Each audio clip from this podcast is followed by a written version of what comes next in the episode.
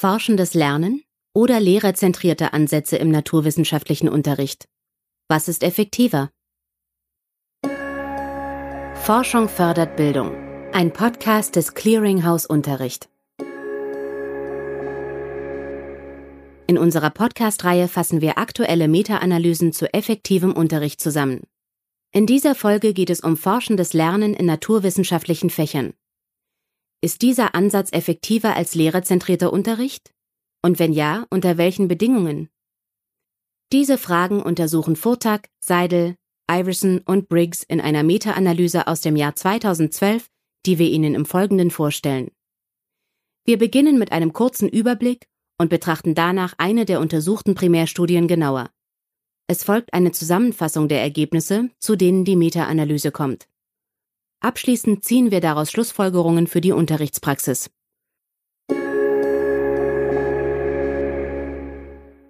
Forschendes Lernen bedeutet, dass Schülerinnen und Schüler selbst zu naturwissenschaftlichen Fragen recherchieren, Experimente entwickeln und die gewonnenen Ergebnisse interpretieren.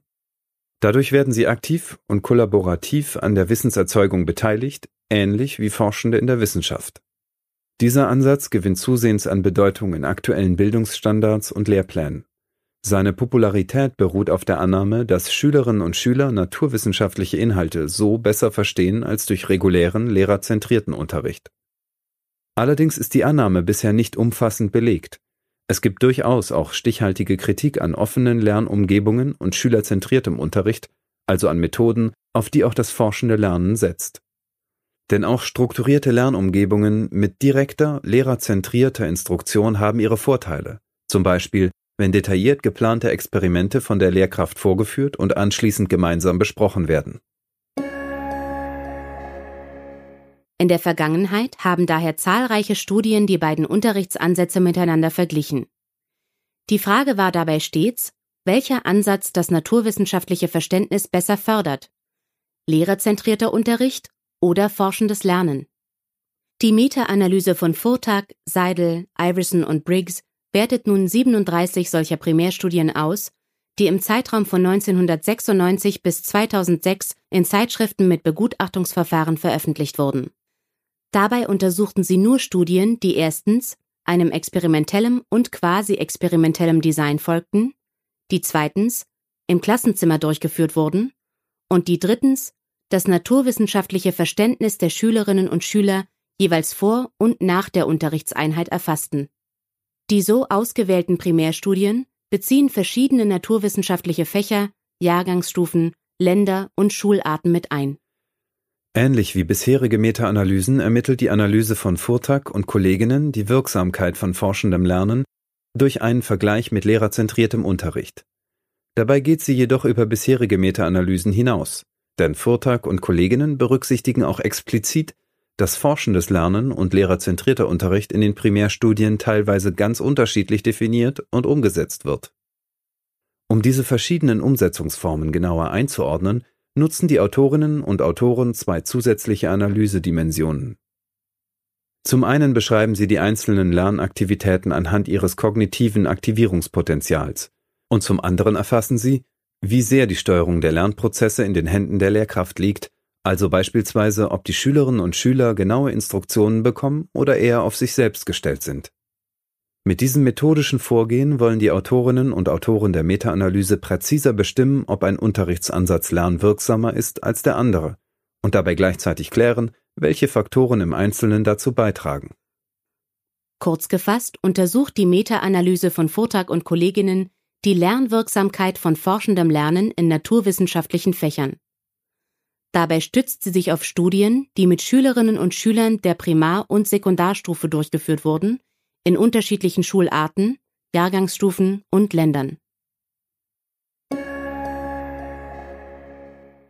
In der Meta-Analyse sind viele einzelne Studien zusammengefasst. Exemplarisch wollen wir eine davon genauer betrachten. Alexander und Kolleginnen vergleichen in einer Studie aus dem Jahr 2002 eine Unterrichtseinheit mit forschenden Lernen mit einer lehrerzentrierten Unterrichtseinheit. Dabei ermitteln sie einen besonders großen Effekt zugunsten des forschenden Lernens.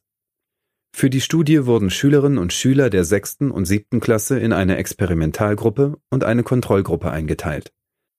In einer Unterrichtsstunde zum Thema Astronomie wurden sie anschließend angeleitet, sich mit Galileo und davon ausgehend mit verschiedenen Weltbildern auseinanderzusetzen. Die Kontrollgruppe erhielt dabei lehrerzentrierten Unterricht. Ihr wurden die wichtigsten Konzepte der Stunde also ausschließlich durch die Lehrkraft vermittelt. In der Experimentalgruppe fand hingegen Unterricht mit forschendem Lernen statt. Die Schülerinnen und Schüler nahmen selbst die Perspektive Galileos und anderer wichtiger Figuren ein und wurden ermutigt, deren Rollen im historisch-philosophischen Kontext zu hinterfragen. Dafür werteten sie Texte nach vorgegebenen Leitfragen aus, präsentierten ihre Ergebnisse und stellten sie anschließend zur Diskussion. Das Ergebnis des Vergleichs Das forschende Lernen war wirksamer als die direkte Instruktion, und zwar gerade dann, wenn die Lehrkräfte den Unterricht stärker steuerten.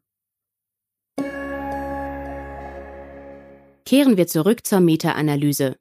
Zu welchen Ergebnissen kommen deren Autorinnen und Autoren, wenn sie alle untersuchten Primärstudien zusammenfassen? Die Analyse von Vortag und Kolleginnen zeigt, dass Schülerinnen und Schüler durch forschendes Lernen insgesamt höhere Lernerfolge erzielen.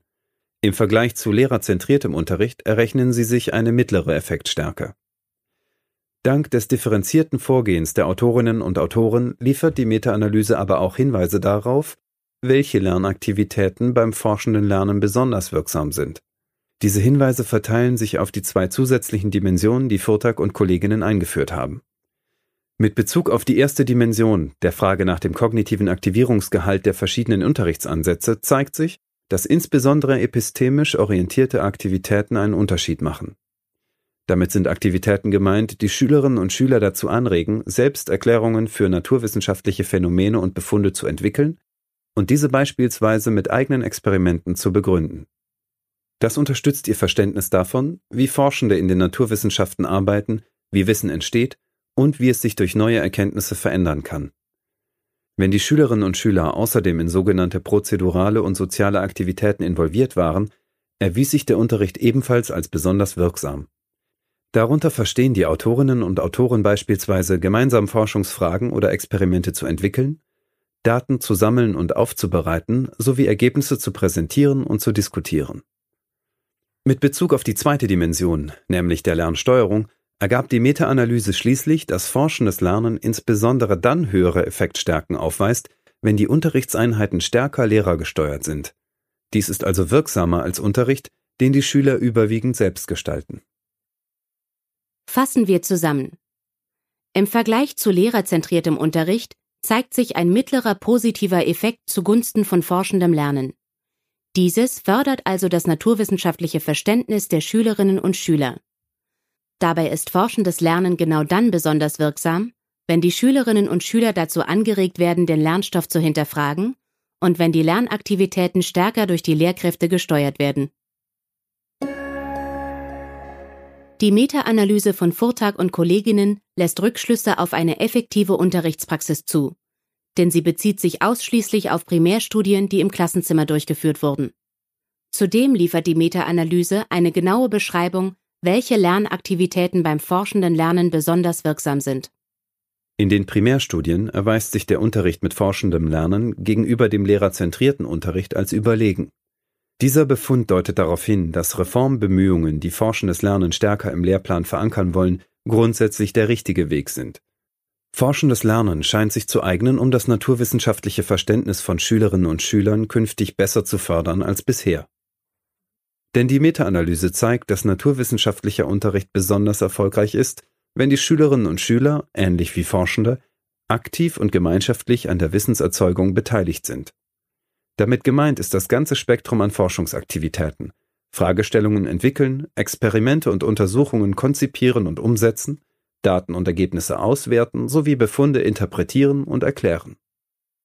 Gerade die letztgenannten sogenannten epistemischen Aktivitäten, bei denen Schülerinnen und Schüler eigene Befunde einordnen und ihre Forschungsaktivitäten reflektieren, erweisen sich als besonders hilfreich. Deutlich wird auch, dass den Lehrkräften dabei eine bedeutsame Rolle zukommt. Denn das forschende Lernen führt vorwiegend dann zu hohen Lernerträgen, wenn die Lehrkräfte es anleiten und unterstützend begleiten. Forschung fördert Bildung. Ein Podcast des Clearinghouse Unterricht. Sie hörten eine gekürzte Fassung unseres Kurzreviews. Sie möchten das Gehörte in voller Länge nachlesen? weitere Details erfahren und wissen, wie die Expertinnen und Experten des Clearinghouse Unterricht die Studie bewerten? Auf unserer Webseite www.clearinghouse-unterricht.de finden Sie die vollständigen Kurzreviews und alle weiteren Materialien. Hat Ihnen der Podcast gefallen oder möchten Sie uns Feedback geben? Wir freuen uns, wenn Sie uns eine Bewertung oder einen Kommentar hinterlassen. Das Clearinghouse Unterricht ist ein Projekt der Technischen Universität München.